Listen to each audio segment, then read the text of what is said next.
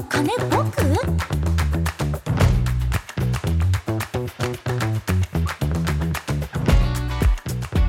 皆さんこんばんは。川崎 FM 代表取締役社長大西エマです。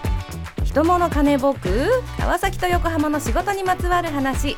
この番組は川崎横浜に拠点を置く人材派遣のディアスタッフ株式会社 CEO 真野俊介さんとラピースタッフ株式会社代表取締役前田真紀人さん。そして私大西エマでお届けをしておりますよろしくお願いしますよろしくお願いします。よろしくお願いします。一言ずつあ、お名前ディアスタッフのロン毛メガネです。やばい。先週いじったやつ、めっちゃ根に持ってる。ラピースタッフの前田真紀人です。よろししくお願いいたします。よろしくお願いします。はい。えー、何回目になりました？何回目だっけな？五、六？六、うん六回目。はい。この番組は川崎と横浜の仕事にまつわる話を繰り広げていく番組なんですけども、はい。本日はなんと、レギュラーが四人増えたという。はい、レギュラーが4人、あ、そうなの、毎回来ていただくの？で、真野さんがゲストで来てるっていうそういう感じね。はい、真野さん前回こうあのレギュラー落ちて、レギュラー落ちたんだ。降板してるから、は降板してる。い、今回からゲスト。ゲストなんですね。はい、本日はこうちょっとスタジオがね、あの酸素が薄いかな。はい、若者、えー、4人をお招きしておりまして、若者の実態調査を行おうということで、いろんな話を伺っていきますんで、どうぞ最後までお付き合いください。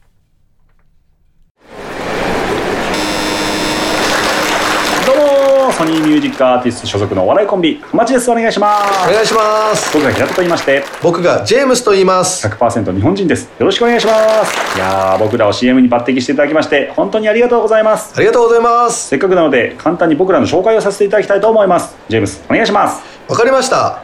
改めて僕らはえー、っとあの魚のあの出世するとブリになるやつです。浜地ね。浜地と申します。主にあの真ん中にこうマイクを置いて2人で話し合うことをしてます。漫才ね。主に漫才をやってます。僕がえー、っとなんか人として普通じゃないことを言ったりしてボケね。それに対して平津さんがあの普通じゃないことをしてる人に対して普通の人が言うようなことを。何にもちゃんと言えないなお前。おいジェームスなんならちゃんと言えるんだよ。ラピースタッフは人材派遣の会社です。それは言えるんかい。ゴーネクストラピースタッフ人物金僕川崎と横浜の仕事にまつわる話。ディアスタッフ株式会社 CEO 真野俊介さんとラピースタッフ株式会社代表取締役前田真紀人さん川崎 FM 代表の大西エマの3人でお送りしております。さあ本日は我々3人が若者の実態調査を行おうという企画なんですが、重要参考人として若者代表学生チーム2名そして社会人チーム2名の計4名の若者にお越しいただきました。わーパフパフ。ありがとうございます。違ったそういうテンションじゃない朝からすごいね。できんわそれ。はい。毎回言ってますよ。ねはい。すいません。じゃあ皆さん自己紹介をそれぞれお願いしようと思うんですが学生チームからいきましょうか。はい、はい。えー学生チームの浜野レイです、えー慶応大学で法科大学院生として勉強する傍ら、えー川崎市でホームレス支援団体を、えー運営しています今日はよろしくお願いしますよろしくお願いしお願いします武蔵野美術大学クリエイティブイノベーション学科2年の高尾智恵です。えっと今日はごく普通の一般の大学生枠ではい来てます。ます。そんなことない。さっき話聞いたけど全然完璧じゃなかったからね。よろしくお願いします。お願いします会人チームはい、社会人チーム株式会社 DNA の長松健三です。今は川崎ブレイブサンダースで出向して働いています。よろしくお願いします。お願いしますはいよろしくお願いします株式会社木下テーブルテニスクラブの中島です。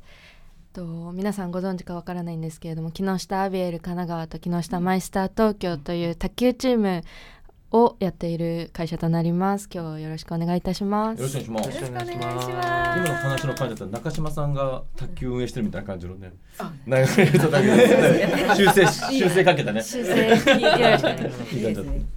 はい、ありがとうございます。もともとね、前回の放送で、うんなんかどうやら若者が若者の就活の仕方変わってるっていう話をいたしまして、であのツイッターなの？とかインスタでしょ？いやいやみたいな話からいや実は TikTok 使ってるらしいぜみたいなね話があったんですよね。ありました。ね。ね30歳の僕も全くついていけないということで,、30歳でね。ちょっとリアルな声聞きたいよねみたいなそうそうそう。感じからのって感じですよね。そうですね。はい。あ真野さん。れでしょ、はい声かけたら思った以上に集まったっていう。この今酸素が来る状態っていうのは。そうそうそう。ありがたいですね。ありがたいですよね。前のめりにご参加いただいてありがたい。あとでちょっと一つだけ言わせてもらうと前回めちゃくちゃ俺の悪口言ってたからね二人とも よくないよああいうのいない人の悪口言うのよくないよ 電波使ってそうです、ね。気をつけてねはい。いやまあでも謝罪のね、時謝罪間もあったんで。うん謝罪の時間を最後番組のね 最後に前回ね。うん。し謝ったからもうチャラですよね。謝ったからチャラ。ねはい。とはいそんな感じで、うんえっとじゃあお一人ずつプロフィールをもとに皆さんどんな方なのかっていうのをちょっと深掘っていきましょうか。ということでじゃあ誰からいきましょうか？誰からいきましょう？社会人チーム？はいじゃあ社会人チームからちょっとお話を伺いますけど長松健三さん DNA に何年入社ですか？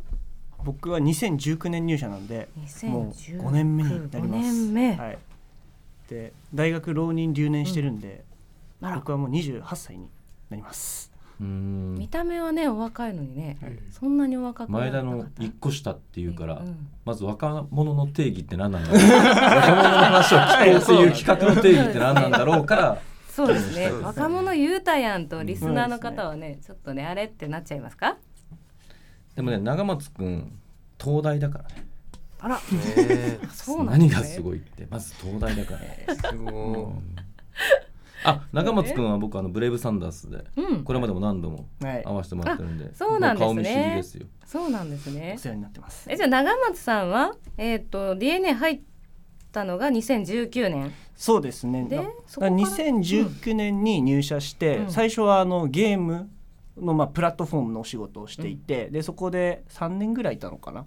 で3年いてからポコチャっていうあのライブストリーミングサービスでもう本当にがっつりあのアプリ作るみたいな仕事をしてでそこからちょっとご縁があってブレイブサンダースにっていうところで今年の1月からえっ、となんかチッタにチッタコートバスケコートを運営してたりするんですけど、はいブレイブサンダースが、まあ、そこの運営だったりとかあとあの社屋の施設がにもまたバスケコートがあってそこの運営だったりとか、まあ、イベント企画したりとかっていうことをまあ今やってるっていう感じでもともと大西さんが、はい。DNA に、そうですね。在籍されていたということもあって、そのご縁で今回あのお声掛けいただいたというような感じになります。そうですね。DNA つながりではい。若者をアサインしてみましたが若くなかったっていうね、はい、一緒に仕事はしてないですよね二人は。かぶってないですね。そうですね被ってはないですね。本当にブレイブサンダースに来てから、うんはい。うん。でもで大西さんから、あのご連絡いただいて出ないみたいに言われた時に「健三何年目だっけ?」って「5年目です」って言ったら「意外と言ってた」って。前田の一個下の そうあれ？ねあはい。そう。まあちょっとラジオでは映んないんですけどね。見た目は結構、大丈夫。年齢 YouTube ではい。アーカイブさせていただくんで。本当にちょっとお若い。DNA かな？川崎ブレイブサンダース。はいでも別会社になるわけじゃない。それたりに希望した出向でそうですね、うん。まあちょっと移動先を探してて、うん。そのま移動したいああそうです。移自分の動したいってそうです、うん。もうだ僕はもう全部今までの移動は手挙げて移動してるんで、うんうんうん。でちょっと新しいことやりたいなと思って、うん。でいろいろお話聞いてる中でブレイブサンダースを選ん。だがあってっていう感じですね。自分で手を挙げたんですねそうです知らなかったそうなんですようんまた新しいことしたいです。なんか 2, 2年ぐらい2年に1回とか、うん。半年に1回ぐらいの波でうん。来るんですよね、なんか違うことやりたいみたいなのが、はいありがとうございます。じゃあ次は木下テーブルテニス中島さん。いきますか？はい。はい。え大学からまずなんで木下グループに入ると。木下グループはいもともと木下不動産の方に就職で、と入社しましてで今年の春ですね本格的にテーブルテニスの方があの指導していくっていうのとあと自分が学生時代運動部入っていた関係でやっぱスポーツ系携わりたいなっていうので、と、希望と、あのグループ内の募集が一致したっていうのであの転籍という形で今、うんテーブルテニスクラブの方に在籍しています。木下不動産は1年なんですね。そうなんです。大学を出て新卒で入った木下不動産1年で次の木下テーブルテニスクラブに入社はい、結構跳ねるようにいろんなねところへ、え跳ねるように。跳ねるように へえ迷いとか不安とかないなかったんですか？うんあんまりなかったたです、来たーって。来たーじゃあ2人ともあれですね。長松さんも中島さんもそれとも社内でネクストキャリアを自分で見つけて手を挙げていくっていう。確かに。たまたまかな？珍しい？多分あのまあよさまあ、30代40代50代とかだとそういうまず制度がそんなになかったっていう会社の方が日本だと多いので、割と自分で手を挙げてとかその社内の募集を見ていくってそんなに多くないと思うんで結構びっくりされるかもしれない。うん。です。私も言ったことない自分で。でも、うん。まあ、結構僕の同期とかだと結構多いですね。あのあもう自分で次ここ行きたいですって言って、でどんどん移動していっちゃうとか、うんうんうんまあそれでねあの、まあ、大西さんもご存知かもしれないですけど DNA は、まあ、社外に出ていく人がうん。多いですね、うんうんうんうん 転職しますっていう。そうですね。転職と起業が多いね。そうですね、うん。そうですね。でまた戻ってくる人もめちゃめちゃ多いですよね。それがまあ DNA の特徴です。ねそうですね。出戻りが多い、う。ん。そうですよね。中島さんなんかは木下グループすっごい多岐にわたってあの事業ね展開されてるし社員もすごい多いじゃないですか。とても多いと思います、そうですよね、はい。先輩も多い中でね。いやー。はいで生まれも育ちも横須賀で。横須賀で。来ました。生まれも育ちも横須賀なんです、すいません川崎特集みたいな。感じなのにいいじゃないですかいいじゃないですか。でも本当に。いいじゃないですか横者須賀。横須賀いいですね。あれちなみにやってたスポーツは何やってたんですか？とラクロスを大学生の時におー。うんうん4年間やってました。なんですけど地元の大学で、うん。あのやってたので本当規模は結構小さくって、あのリーグとか出てもあんまり活躍はできるところではなかったんですけれども、でも一応。それね、うんうん。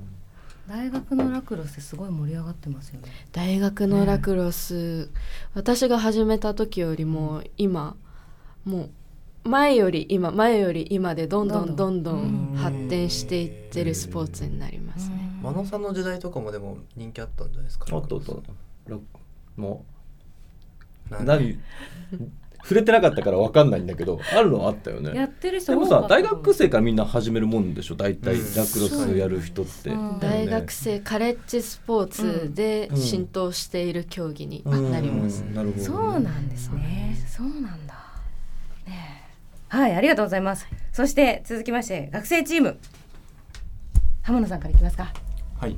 浜野さんはえ何何？あのボランティアあボランティアじゃない、えー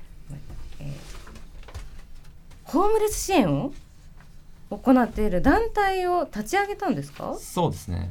アルファベットではい。COE で声って読むんですけど、一応若者主体の団体で今大体活動を始めて約2年ぐらいになりますかね。何人ぐらいいらっしゃるんですか？活動メンバーは、まあ本当に多分10人弱ぐらいなんですけど、うん。その1回きりのボランティアでも、もう遠いところは静岡県とかからわざわざへあの手伝わせてくださいと言ったりしてへー。本当にたくさんの方が、えーボランティアとしては手伝ってくれてるっていう状況ですね。あのタウンニュースとか東京新聞にもね取り上げられてましたよね。そうですね。でちょっとこれは手前味噌で恐縮なんですけど、来月の多分ポパイでまた福祉特集で少し僕たちの活動を載せていただけるということで、よかったら読んでいただけるとありがたい来です。月というと、えっ、と2023年の10月10ですか？11月。号としてん載せていただけるという話だったので、あそれはちょっと絶対見ます。すごいですね。なんかあの川崎駅駅前で炊き出ししたりとか？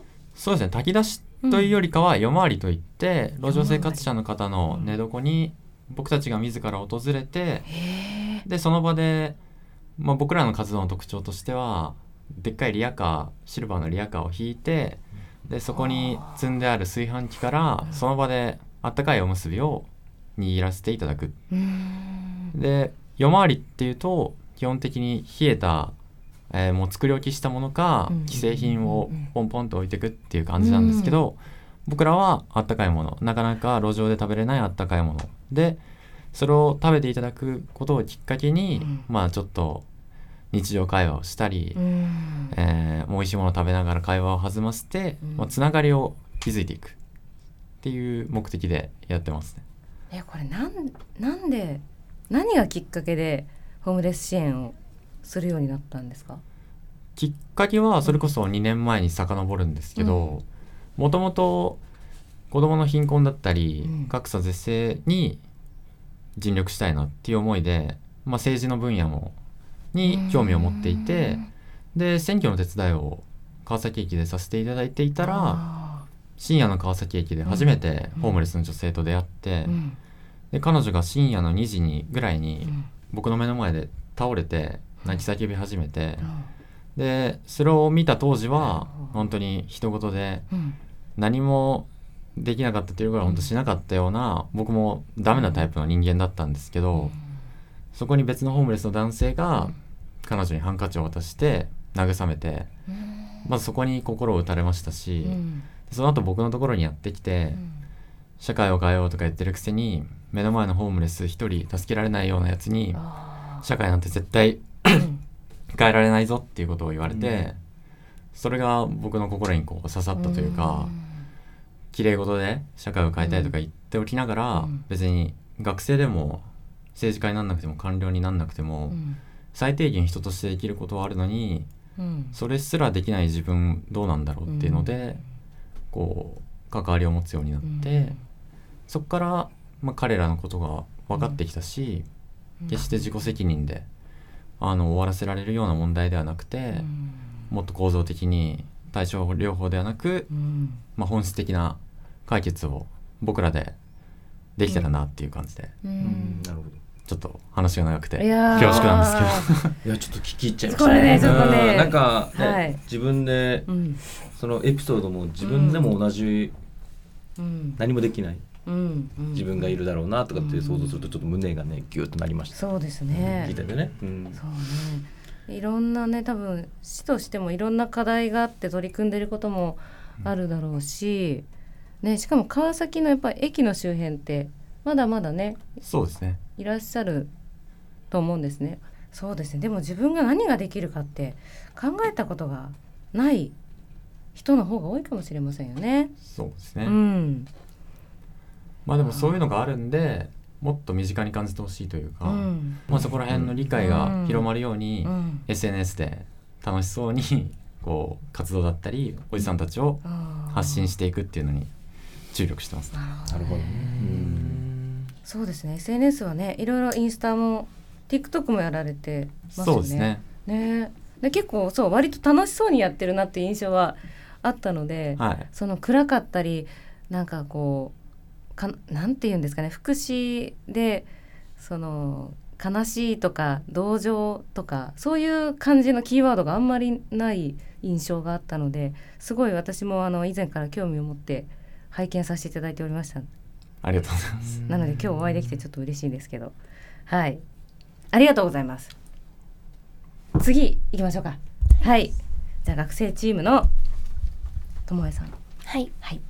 お願いしますお願いしますというかあれですねアイドルが好き？はい。アイドルが好き？めちゃくちゃオタクです。現役女子大生？2年生？はい大学2年生にめちゃくちゃオタク。はい。まあアイドル好きな方って多い多いとかまあねそんなに珍しいわけではないんですけどアイドルが好きすぎて？はいあのアイドルの団体を、が学内でこの間立ち上げたところ何ですか？何ですか？アイドルの団体。すごいアイドルの団体って何ですか？そうですね。私今か通ってるのがあの美術大学になるので、うん。いろんなあのクリエイターがいる大学なので、うん。作曲だったりだとか衣装だったりだとか、まあ、それを学内で募集して、あの本気に似たような衣装を作ったりだとかアイドルのコピーをしてそれを、まあ、リスペクトを込めてその披露する場を作ったりだとか、まあ逆に作曲してもらったものを自分たちでステージを、まあ、作ったりだとかまあ、そういった演出だったりとかも、はい、するような団体になっております。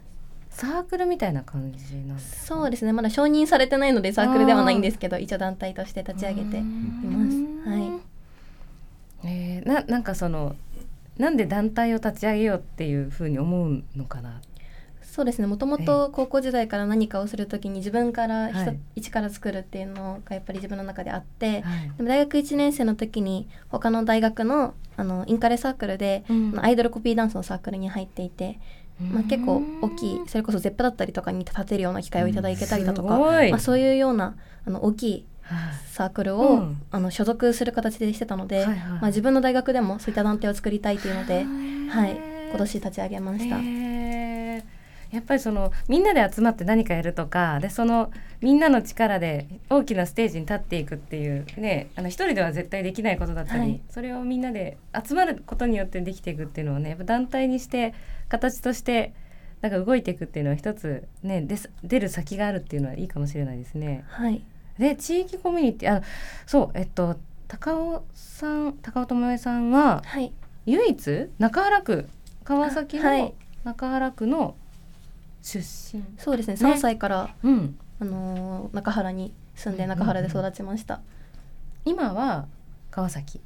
そうですね。今実家の、まだこっちの方にいるんですけど。ね。はい。えー。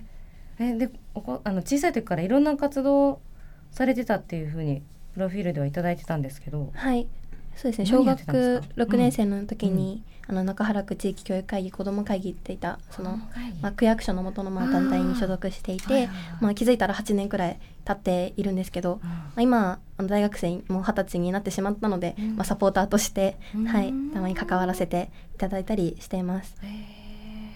なんでこういうあの子ども会議に行ってみようかなってその小学生の自分は思ったんですか？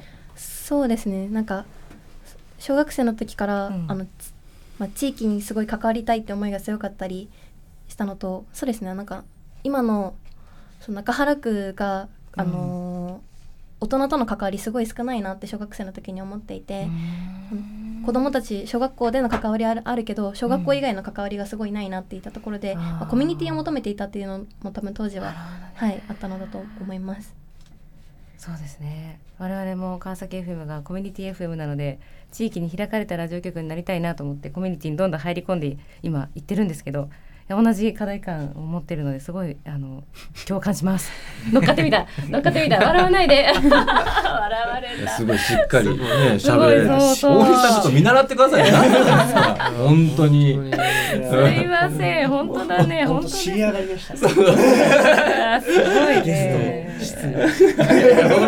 い。やいやもうすごい。皆さん。学生さんでこんだけ喋れるのすごいよね。ねお二人。やってることもね。うんやってることも行動力もねうん。あるし。いやちょっとなんか自信失ってきました。自信失ってきた。二人の話聞いてる。喋んなくていいやと思って、今日ねいつになくねお二人が喋らないっていうねあのどんどん入ってきてくださいね。なん。かねまあちょっとこれはい一旦この辺ではい一曲お送りしたいんですけどもよろしいでしょうか？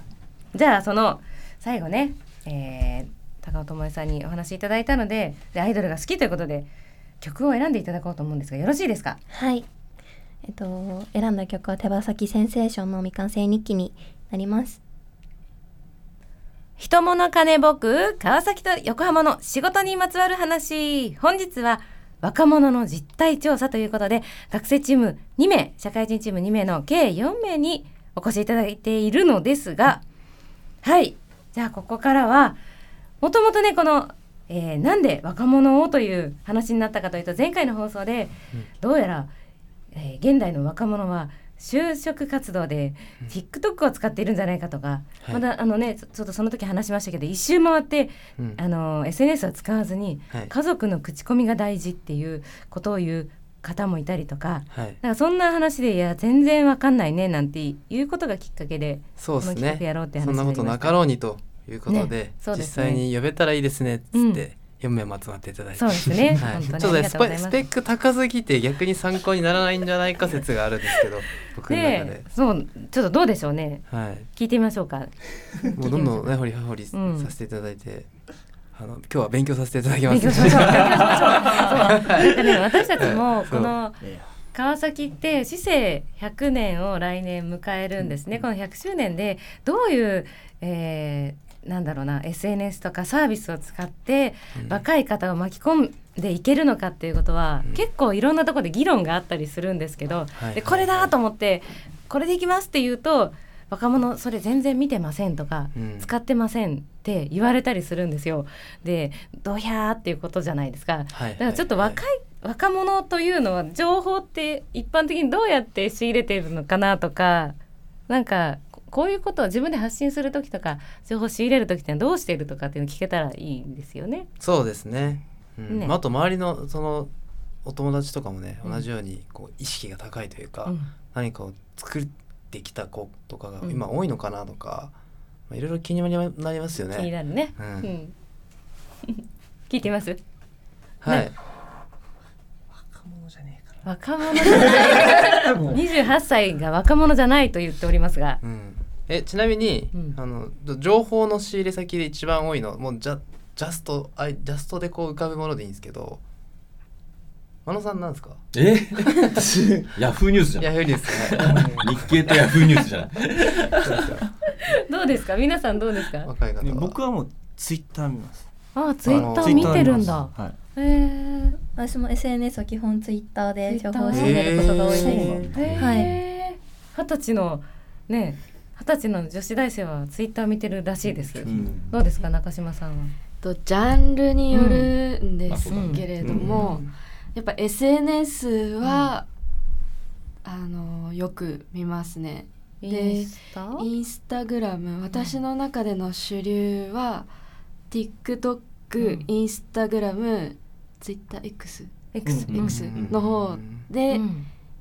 と情報を収集しています。それぞれやっぱまあ精度高いので自分のね好みなのがどんどん流れてきてしまうんですけれども、それぞれにあの最新情報の乗り方が違かったりあとうん。TikTok がやっぱり一番今の中高生についていけるかなノリで見れるので、あと視覚うん。で見てそのまま理解ができる考えなくても理解ができるっていうので TikTok は結構時間があるとよーくよーく見てしまいます。えじゃああの今卓球ね卓球のクラブで活用されてるんですか？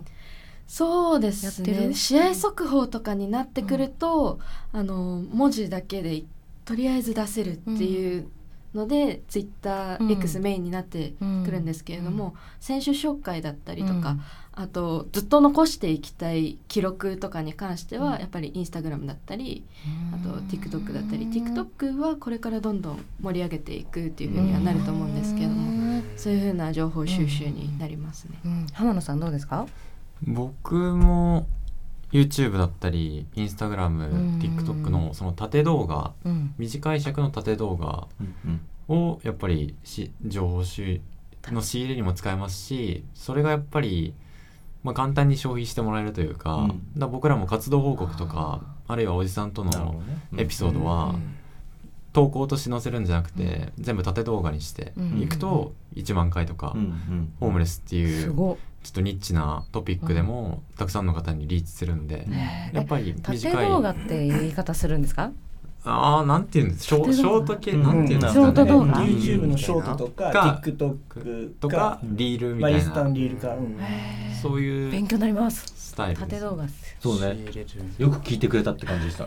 縦動画ってなんだろうって。ヤフーニュースからすると縦動画ってなんだろう記事っす かえまあでもなんかイメージは確かに分かりやすい。縦動画って多分そういうことなんだろうなとは思うんですけどうーん。なるほどね。ツイッター意外とあれなんですね、意外と強いよね。ね僕らは若い時も使ってたんで、ね。うん。野呂さんとかはねミクシーとかアメブロとかでしょ。まあそう。いや本当そうなんだよ。いや僕も俺とミさん多分本当そうなんだよ。あと僕ミクシー転換期なんで。うん。友達の紹介文とかバンバン書いてました。はい。いや不思議でフェイスブックって出てこなかったですねそうね。でも出てこなかった SNS だったら俺結局俺は Facebook になっちゃうな。へー。まあ、そう上の人とつながってるとね。Facebook が多いから、上の方はそうですようん。ねえ僕ツイッターなんですけど。えじゃあ僕こっち側ですか、だってもうここ1個しか違わない。あから そうだそうだ、うん。なるほどね。はいはいはい。いやあのツイッターじゃなくてえっとインスタもそうだし TikTokYouTube もなんか絵素材を持ってないと情報発信できないなって思っちゃって躊躇するとこないですか？企業側っていうか大人って。うんごめんちょっとわかんない。もう一回言って。なんかこう何 何か見せなきゃいけない。そう発信する側って何か見せなきゃいけないから絵素材見せる何か動画だったり動きのあるものとかを載せなきゃいけないと思うとすごいハードル高いなって思うんですけどそんなことない。どんどん上げちゃう？上げる側としては上げるの高野私は結構あの簡単にすぐインスタグラムとか上げることが多くて、うん。その発信さっき出てた SNS の分け方もあったと思うんですけど、うん。Facebook だったら例えば目上な方とつながってるので、目上な方に広げたい時は Facebook を使うし同年代に見せたい時は Instagram を使います。うん。使い分けるね。インスタグラムで載せる時とかは、もう簡単に自分が喋ってる動画でもいいですし、その文字をバッと書いたものをそのままひたすら載せたり、まあ、それこそそのイラストレーターとかでいじったようなそのデザインしたこ広告みたいな自分で作って載せることもあります。ん。はい、あのねなんかねちょっと認識の違いがあるなと思ったのは、はいはい。情報なんかね SNS とかああいったのなんかこう娯楽というか自分が楽しむためにあれするんだけど、うん。情報を取りに行くっていう感覚じゃないんですよ、うん。僕からすると、ただなんかこう調べるうん。たらもうネットで検索したりとか。Google 検索とかね。うん。とか。なんだけどこう今の子たちってそれを情報収集としてるっていうのがちょっと僕との認識のギャップがあってそれがなんかやっぱち情報量の違いになるのかなと思いましたね今聞いてて。例えばその就職するしようとして会社を探すとか選ぶ。大学どこ行こうかなで選ぶときにホームページを昔、まあ、我々の世代は見てた、うん、そうですね。うん。で OBOG 訪問してってやってたのがまた変わってきてるっていう話が、まあ、いろんなとこで聞かれるんですけどだそういう情報収集っていうのでも SNS が割と活用できたりするっていう感じ、私はインターン先はツイッターで見つけました。へー。はい。Twitter で？ツイッターであの出してみよう。かなだからうちのあれもじゃあ、うん。無駄じゃないってことよ例えば ねブレイブさんだその冠やったりとかに、インターン募集中とかやってるのは無駄じゃないってことね。インターンをあのツイッターでご指して、自分に合うような企業社長さんが自らツイッターやってるところを探して、DM でアポを取って直接会ってっていうのをうん。そうですね高校3年生の時にそれはツイッターで見つけて、やらないといけないんだね。すごい。DM して？あの18歳の募集ってなかあまりないので自分で連絡をするしかないというのでツイッターで探して DM を送ってそこから入社ししました。一般一般の若者かな？いやちょっとでもなんかスペック高いぞ。知ってますよね周りの人やってないですもんね。友達そんなことしてる？あでもあの、そうです。コミュニティによって多分結構違うんですけど、私は結構あのそういうのを先輩方に教えてもらってやってきたので、はい。18歳でインターンとか知らなかったでしょ？俺18歳の時？知らなかった。知らないうん。あー確かにね。そうですよね。ね浜野さんは今まあ大学行ってその後大学院に今行かれてはい。でなんかそのインターンやろうとか一回社会に入ってみようってなんかそういう何かはなかったんですか、はなかったですね、う なんでちょっと、うん、あの皆さんの期待には応えられないんですけど。いよ。いいよいいよいいよ。僕は聞きたいよ。あの、うん。まあ、ホームレス問題に携わったっていうのもあって、うん。でこれはちょっと仕事っていうよりかは、うん。やっぱり仕事にしてるとそれこそ貧困ビジネスとか自己目的化して、うん。なかなか本質的なうん。当人たちの幸せになるようなうん。ゴールが作れないんでなら自分が学生の間で、まあその人の思いの部分でなんとかやれることところまでやってやろうっていうのがあったんで、あの就職はまずはないなっていう感じで、まずこれをやりきって一つの形を作るまでは、あの社会とか出て出てらんないなっていうか、えー。そんな感じでしたね。えー。ちなみにこのボランティアやられる前って選挙のお手伝いされてたんですか？そうですね。えー。それおいくつぐらいの時に始めたんですか？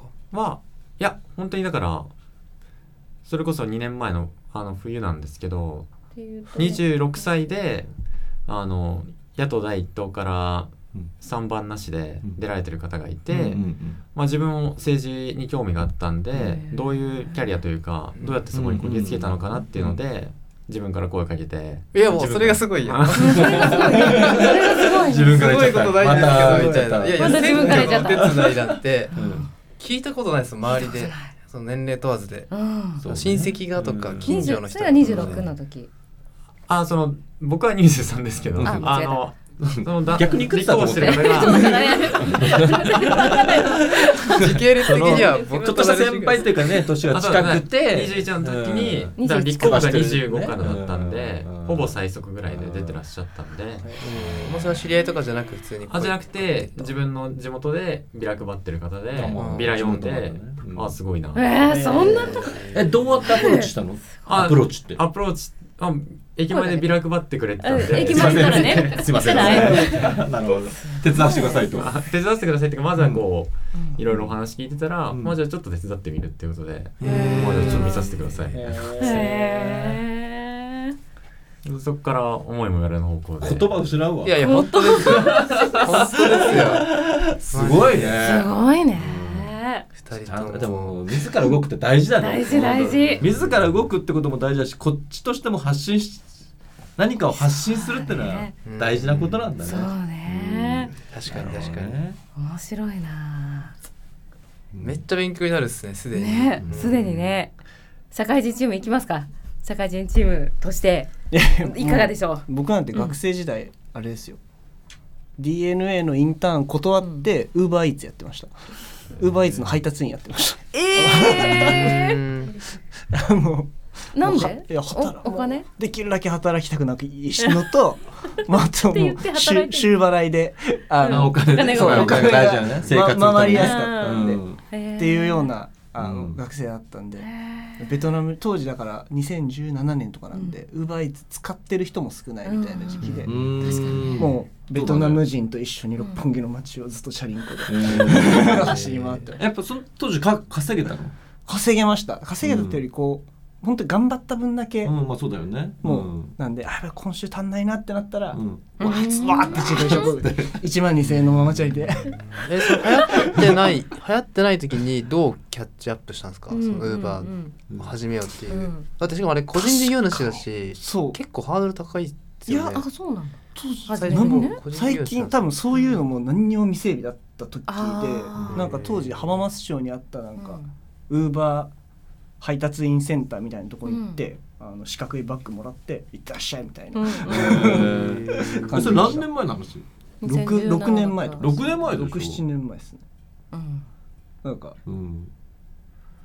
6年前にウーバーイーツすごいね。すごいそれはすごい。今はもう当たり前じゃん。そうですん。しかもすごい稼げるんですけど。うん。頑張ってもね。うん。そうですそうです。そんな感じでした。だからだからふとちょっとお二人の話聞いてて、あでもじゃあずっと思い出したんですけど、自分で行動してるよ。そう自分で行動してる。インターンを選ばずにウーバーイーツを。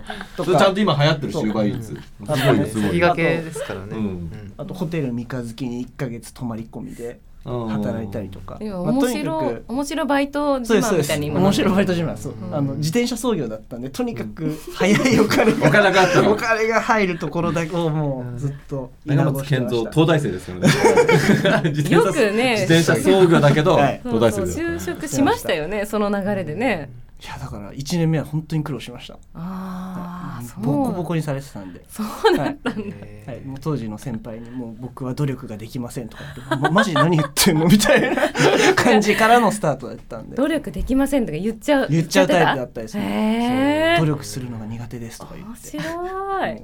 もう今入ってきたらと思うと。そんなやつ入ってきたら僕も無無理っすけど。いや本当にね感謝してます。そうかどうですか中島さん中島そんな漏れるエピソードなんか なかった。周りの皆さんねがすごすぎて、なんかもう感動の涙を流してしまいそうなぐらいみんなすごいなって思います自分で何かを探したりし情報を仕入れて動くみたいなね。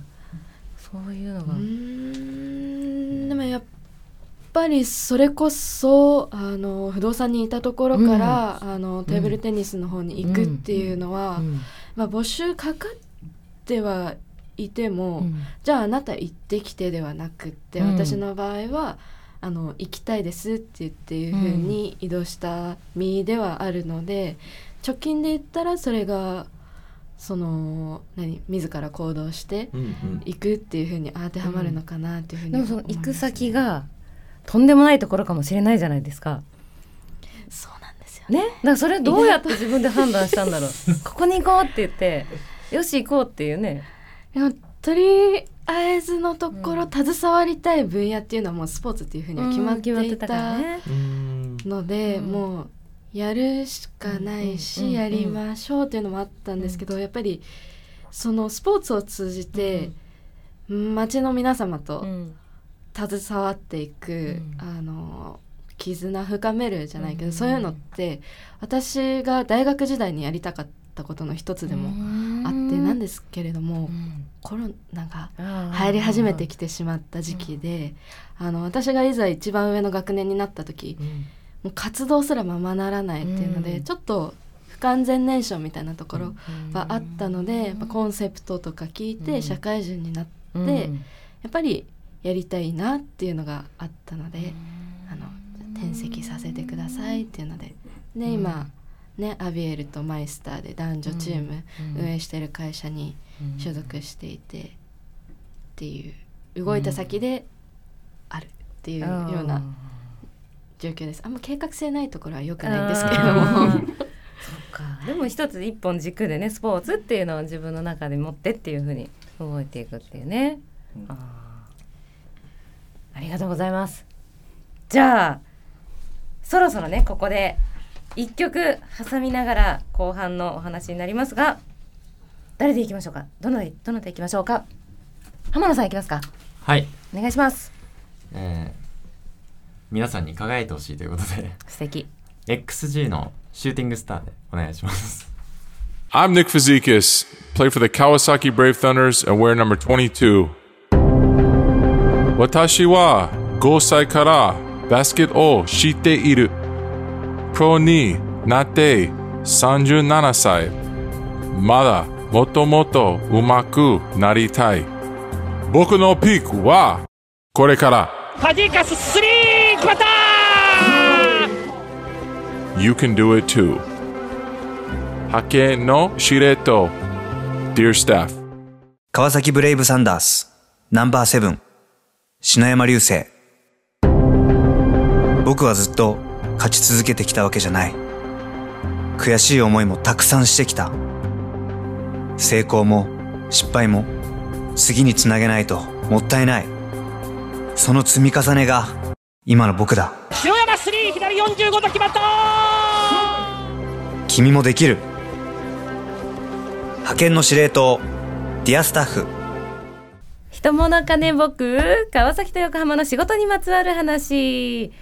さあ本日は若者をお招きして実態調査を行っていますが、えーお招きしているのは学生チーム2名そして社会人チーム2名の計4名にお越しをいただいております。さあなんかねちょっとお腹がグーってなってるっていうねそんな時間になります。誰のお腹が鳴ってるのかも自分かなとか今思いながらはい。今日はねたくさんスタジオにいます。本当にあの酸素薄い感じでやらせていただいております。でえーっと今さっきそのね前半の話で若者というのはどんなあの情報の収集の仕方をしているのか、まあ、情報発信も含めてですがそういう話をしましたがもう一つ気になるのが、まあ、今えーここにいる我々、えーディアスタッフ真野さんそしてラピスタッフの前田さんは人材発見の会社をやられているということもあってやっぱり人の働くということとか、えーキャリアのことっていうのはすごく興味を持ってこれまでの番組でも、えーそういう話をしてきましたがちょっと皆さんに皆さんが持っているその今後のキャリアのイメージとかキャリア形成についてっていうこうざっくり超オープンな感じの質問なんですがどんなことを考えてるかなっていうのを聞いてみたいんですがいかがでしょう？トップバッターどなたがいきますか？僕いきますか？はい、えー長松健三さんいきましょうか困った時の長松健三ね。ね困った時はね、うんいやまあもう、まあ、僕はもう社会人5年目なんで、うんまあ、もう5年目なのかまだ5年目なのかまあ分かんないですけどまあちょっとそろそろ30手前なんで、うん。ちょっと大大胆なことをしたいなというのは考えてて。で最近あの結構しっかりあの英語を勉強してます。へー。あら。そうなんです。実は。実はね、で今最近なんか思い立って、うん。うん。じゃあ英語ちょっとやってみようかなと。か思って、うん。昨日とかも、うん。先輩とご飯食べてから会社帰って11時からフィリピン人の人と一緒ね。みたいなのをちょっとうん。コツコツうん。やってますね最近。へー。そんな感じですね今は。うん20代の後半で劇的に自分の今の環境を変えたいなっていう欲が出てきてるわけですね。でもさ長松君に関しては2年に1回そういうのが起きてきたわけだから、うん。ただのその周期の一つなんじゃないかなとは思うんだけど、そうなんですそれはね、そ のそうなんだ。ろうなって思いながら でもそう思った時は、その毎回その周期が来た時は一旦全部行動してるんで、うん。そうですよね。なるほどね。だから、うん。一番最初に来た時も、もうとりあえず DNA の偉い人捕まえて、うん。あなたの事業部は何やってるんですか、うん。みたいな話をずっと聞きに行っていやまあまあまあまあまたまだ自分でね。まだ今のまだ今のところでいいんじゃない？みたいなので一回収まって、うん。でまた来た時はいやもう今度こそ移動しますって移動して、なるほどね。でまた来た時はっていうのをやってるんで、うんまあまあ心に従って やってる感じですね。なるほどね。まあでもなんかしたいことがあるのはいいことだね。うん。なんかそのね。まあちょっとぼんやりとはしてるかもしれない。けど、でもそれに対してちゃんと自分もさ、あのまあ努力じゃないけど、うん。あのかけてる時間とかもあるから、あそれはねうん。準備をしてるって感じでいいと思うね。そうなんです、ん。もう僕は定まってないからとりあえずぼやっとしたらとりあえず走るっていう。なるほどそっちの方にね行ってみようみたいな。ねまあでも自己分析ね、ちゃんとできてますよね。ああそこは羨ましいなって思いますけどね。なるほどね。いいコメントいただきいいコメントうんそういうことそういうことですよ。そういうことだね。もう本当に。あですよ。すみません。ーどうでしょうどうでしょう。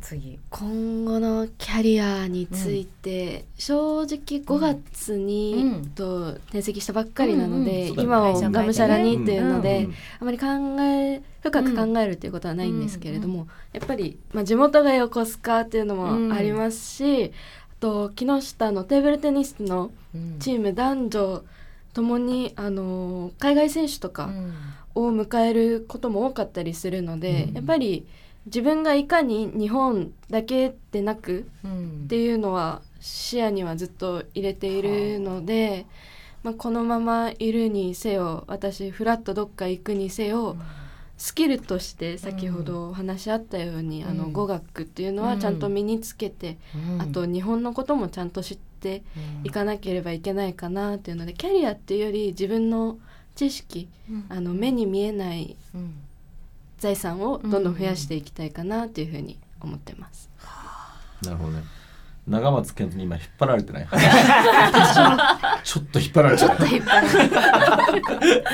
られちゃった。うん実際転籍してみてどう？今ね今の仕事にありがいとか、うんなんか全く違うので、うん楽しさの感じ方も全く違うんですけれどうんも、まあ大学生までにうん小学校中学校高校ってこれがどう大人になって生きていくのかわからないっていうように過ごしてきたのが正直なところあって、なんですけれども大学生の4年間だったけどその大学4年間で、あの積み重ねたものが今生かされてるなっていうふうに感じてるので、まあ、やってきたことに悪いことはなかったな、うん。うん。その時々でぶつかる壁はあったんですけども、悪いことはなかったなっていうふうに今感じております。今話しながらこう虫も捕まえれたしね、あれは今ね。びっくりしましたね。自分からね。生かされてるよ、うん、生かされてる。よかった。なるほど。学生チームいきますか？どうでしょう、キャリア。キャリア。さあ、学生チームから見るね、これからのキャリアって。まあ、まず学生の本分として僕は司法試験合格に向けて勉強頑張るっていうのがあるん。ですけど、すごい。あやっぱそっちは目指してたんだね。法科大学院って言ってたから。あそうですね。法科大学院はそのための大学院なんで、やっぱり、まあ路上でそれこそ、まあ、法律相談僕も無料で乗れますしなるほどね。であとはそれこそ社会復帰の形として、僕たちの手で働く場所を作るっていうので、コーヒー屋さんを作ろうと今準備してるんで、えあの。どどどういうことなの？社会復帰のための？そうですね、ん。まず、うん。それこそ社会復帰というか、まあ、うん高齢の方も多いんで、生きる希望とか、うん。まあ、楽しさが大事で、うん。結局どっか 市の施設に入っても、うん。あの会う人もいないし家族もいないっていうので、もうその一時的な次のステップに行くためのところにずっと長期滞在してしまうとか、うん。そういうのがあるんで、えー僕らで居場所兼、まあうん。自己実現というか、うん。えー働く場所を作って、うん。そこで町の人たちとつながりを作って、うん。仲良くなってこの人たちがいるからじゃあもう一回人生頑張ろうというか、えーそういうモチベーションにもなるような感じで、ん。えーまずはそのそのなんていうんですか路上といわゆる市のとか市のが用意してくださってるような、えーうん。社会復帰のコースとの間の中間地点でうん。緩く訪れて、まあ、ちょっとやったりみたいな感じで、うん。あでも面白いね、えお金は取らないってことなんですか？そうですね。あお金取らずにあの寄付とかで？まあ、それこそ営業とかになると本当難しいんで、なんか一軒家とかでちょっと訪れてその家でコーヒー勝手に振る舞ってもらってる感じで、うん。募金箱みたいなの設置して、うんうん。で、まあ、コンセプトはあの人生の苦みを味わった元ホームレスが入れる教訓ブラックコーヒーみたいな感じで。ブラックオンリーなんだね。ブラックオンリー甘さは入れないよと。あ砂糖は入れ置いてないよと。砂糖とミルクだけはちょっと面白い。1万円ぐらいで1万円面白い。えー、じゃあ真野さん協賛されるということで。もう。完全俺で。お金出すぐらいしかできないからね。もう令和のみたいな感じで我々ね俺お金出しても口出しちゃうから。やめた方がいい。やめた方がいい。すごいな。面白いね。それはすごい。まあ本当若者ならではっていうか、うん。やっぱ楽しく今までと違った解決方法を提示できたなっていう感じで、それはもうなんだろうそこで収益化とかっていうのではなく、もう。うーんっていうのではなくまずは、まあ、どうなるかそれこそおじさんたちのリアクションっていうか、うん。どんな感じになるか分かんないんですけど、まあ、とりあえずあのお風呂とかトイレとか、まあ、そこら辺の衛生面も向上させていきつつ、うん。でバス停にいいたり路上にいると周りの人たちからのもあるんであの住むっていう形じゃなくて、うん。僕らの居場所でうん。夜は過ごしていいよっていうことで、なるほどあのねだから一軒家そうですね。で昼間とかはちょっとカフェっぽい感じで、街の人たちとのつながりを築く。うん場所はどのあたりで？場所はやっぱり川崎の駅周辺で。駅周辺。駅周辺で、まあ、それこそ、まあ、知ってほしいっていうか、うん。こうまあ、僕も見て見ぬふりをしてたところからうん。携わっていろいろ価値観変わったんで、ん。まあここにいるぞっていうか、ね。僕らの存在感を出していきたいなっていう。ああいい物件空いてたかも。大 人の ねいやでもいいいいねそう情報があったらぜひ。そうね。ん。まだ空いてたら。ちょっと後でまたそれを。お願いします。はい。どうでしょう？ともえさん。はい。ともえさん。そうですね、今大学2年生なのでちょっと就活にビクビク覚えているところなんですけども、えっと、まあ、キャリア設計を自分の中では、まあ、キャリアといいますかその幸せに死ぬためのビジョンみたいなのをちょっと前昔からすごく考えていて。幸せに死ぬためのビジョン。いつ死死にすごくずっと怯えて 生きてたのであのすごい、まあ、いつ死んでも、まあ、なんかその時すごいずっと楽しいその時自分が最高潮に頑張れてるものがあったら、まあ、幸せにいつ死んでも大丈夫なんじゃないかっていうのが私の中であるので、ずっと何か頑張り続けたいっていうのがあるんですけど私もなんか、あのーさっきお聞きしたように飽き性なんですね。飽き性というかなんですか周期が来るんですよ。うん。あこのこれこそもう今やってることはちょっとうん。一旦置いて今終わったからうん区切りついたから他の全然違うことやりたい。うん。で高校生の時も国際のことやったり環境やったり地域のことやったりみたいなそういう周期が私も来てしまうので、うん。バイトとかも続いたことがないんですけど、へー。なんかそういうのもあって、うん。大学も私は総合型で受験をして入っていて、でちょっと変わった美大っていうところを選択したので、うん。あのー多分他の大学生とはちょっと違った多分就活方法になるのかなっていったところもあるので、今すごいあの就活終わった大学4年生だとか今現在働いてる方とかにすごい直接話を聞く機会を自分で作るようにしています。まだ何かこう定まってっていうのはないんですか？そうですね。アバウトに今すごいコミュニティ地域、デザインにすごい興味があって何かその施策を考えるのってすごくまあ口で言うのはすごく簡単ですし、頭で考えることもできるんですけど、それをデザインに落とし込んだりだとか自分の手で何かものを作ったりだとか、まあ、そういうのがあの普通にかん頭で考えるだけだとできないところだと思ったので、うん。私は美大を選んだんですけど、うん。自分の何か手でプロトタイプから作ってみるっていったところところをしたいので、まあ、そういうことができる職に就けたらいいのかなというふうに思ってはいます。ちょっと予想して無責任に。会社経営者になってそうな気がする。なってそう。ね。えなってそう。ほんか学生企業からうん。なんか試してみてとかっていうのも面白いのかな。そういう選択もありますしね、そうですね。飽き性な人ほどはい俺やった方がいい。ちょっとわかるかも、でやらざるを得ないもんね続けざるを得ないからね。会社やるとね。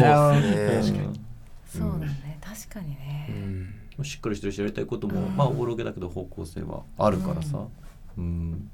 なんか、そういう、まあ、今の話の聞いた感じだと、うん。今ある会社のところにそのサービスを提供してるところって結構分母として少なそうじゃない、うん。だから結局もう自分でやりたいことするために作るわってなりそうなうん。気がするなっていうのは聞いてて思いました。うん。確かにね、会社の中でもね収益化するのが難しい分野だったりするってね言われてるから、はいそういう意味でも、なんかこうそうメインストリームじゃない可能性があったりすると自治体に寄っていくとかになっていきそうだもんね、今の話だとね。そうなんかそこにはなんかちょっと違う感じもするしますしね、うん。自治体に入っていくでもなんかね違うような気もするし。面白いですねでもね。なんか皆さんそれぞれなんかこう漠然としたものも含めてですけどやりたいこととか方向性がすごいしっかりあってしかもそれをなんか言語化できるうんのがすごいなと私は思うんですけど、うんなんだろうそうね。なこれは言語化できるしアクションもしてアるしクションもしててね、世代的なものなのかな？なんかこうもっとぼんやりしてませんでした？我々の。じゃあだから山さん、うん。多分なんだけど、うん。最初に前田が言ったことが正しくて、参考になるかは分からないと言ってた。特別なスペシャルなそう二人がそうなんですよね。マジでそれ学生高いと思うなるほど。なるほど。今日ね。黒服集団。黒くし全員黒なんだ合わせてきたか合わら。せてきたからねちょっと今日マジで黒じゃなくてよかったすごいじゃないですかそう。ねちょっといろいろねもっとあの具体的に深掘っていきたいんですけどお時間もありますんで今日はこの辺りということになりますけどじゃあこのね今日ゲストで来てくださった4人の中でなんか告知とかしたいことあればぜひちょっとショートでお願いします。あ中島さんどうぞ。はい。と、うん。木下テーブルテニスクラブ。はい。も、も。もではないですね、うんあの参戦している T リーグ卓球のリーグ T リーグというのがあるんですけれども、うんうん。そのホーム戦がカルッツ川崎。皆さん多分川崎の方うんうんうんならご存知かと思うんですけれども、あのありますね。カルッツ川崎にてちょっと先ですね。10月の28日29日それぞれ男子チーム男子マイスターチーム木下マイスター東京木下アビエル神奈川女子のチームですね。1日1試合ずつあります、皆さんあの地元の方であの足運びやすいと思うので、あの応援よろしくお願いしますって、はい。ハロウィンも近いのでねそれに沿ったあのイベントもできるように今考えております。また詳細の方公式ホームページの方見ていただけたらなというふうに思いますので、皆様、よろしくお願いいたします。ありがとうございます。他によろしいですか？皆さん、あ手挙げたはい。じゃあ長松さんどうぞ。はい、えー川崎ブレイブサンダースも10月の7日、10月の8日の土日で、えー開幕戦を迎えます、はい。ぜひ皆さん轟アリーナへ、えーお越しください、よろしくお願いします。ありがとうございます。じゃあ今日はえー、本当いろいろ盛り上がってきたんですけどもそろそろお時間になりました。本当ぜひまた皆さんとお会いしたいのでまたね第2回第3回できたらいいなと思ってます。で本日お越しいただいたのは二十歳の高尾智恵さんそして23歳の浜野玲さんそして25歳の中島彩香さん28歳の長松健三さんとこう年齢が綺麗にあの、段階になっているこの20代の若者を4人、えーお呼びしてトークさせていただきました本当に皆さんありがとうございました。ありがとうございました。それでは最後に一曲お送りしましょうか。最後ははい。長松さんからどうぞ、はい。じゃあ僕が選んだ曲は、えーリップスライムのワンです。川崎ブレイブサンダースナンバーセブン。篠山流星。僕はずっと勝ち続けてきたわけじゃない。悔しい思いもたくさんしてきた。成功も失敗も次につなげないともったいない。その積み重ねが今の僕だ。篠山スリー左45度決まった君もできる。派遣の司令塔ディアスタッフ SMA 所属のお笑いコンビハマチの平田と。ジェームスです。ジェームスラピースタッフって何の会社か知ってる？タイの養殖に力を入れてる会社です。全然違います。人材派遣の会社です。じゃあ人材派遣ってどんな仕事かわかる？ほとんどがマグロの解体です。違います。いろんな仕事を幅広く紹介してます。じゃあラピースタッフの人たちの共通点は知ってる？全員特技がアジの三枚おろしです。寿司屋と間違えてない？僕お寿司好きなんです。知らんけどせめてハマチを出せ。正解は全員人の笑顔が好きなんです。じゃあ僕らと同じだ。確かに GO NEXT ラピースタッフ。人物金僕川崎と横浜の仕事にまつわる話。さあエンディングのお時間に差し掛かってまいりました。いや今日はなかなかヘビーなねカロリー消費しましたね。そうですね。ね。ちょっとね先週がね、うん。恋愛系の話を僕が しちゃった手前ね。あの空気感がガラッと変わる。何でしたっけ前回の、えー、何の部屋でしたマキトの部屋という、ね、マキトの部屋。職場恋愛についてあの語る このね神回とだったんですけど。神回でしたね。はい。はい、そして今回がでもそれを上回る神回にどうでしょう？でもなんかもっと聞きたかったんですね。真野さんどうですか？今回の収録。そうね。あのー前回の収録に比べて前田の喋りが多分10分の1ぐらいになってるなっていうのが ちょっと気になったところが。ただまあそのまあ若い人の話聞くの面白いですよね、うん。もういろいろ本当勉強になることが多い。うんなっていうのが率直な感想で。したそうですね。やっぱり知らなきゃいけないですね。私たちもちゃんとこうねお話聞いて声を聞いてっていうの大事ですね。当たり前のことですけどね。いやーはい。じゃあ最後締めていきますが人物金僕来月からこの番組はですねリニューアルをいたします。来月10月からの放送は曜日と時間が変更になりますのでまた公式ツイッター、えーホームページなどでお知らせをいたしますので、えーどうぞ。皆さんまた聞いてください。聞いてください。はい。それではお送りしましたのはディアスタッフ株式会社マノとラピースタッフの前田真希人と川崎 FM 代表の大西エマでした。おやすみなさい。おやすみなさおやすみなさい。い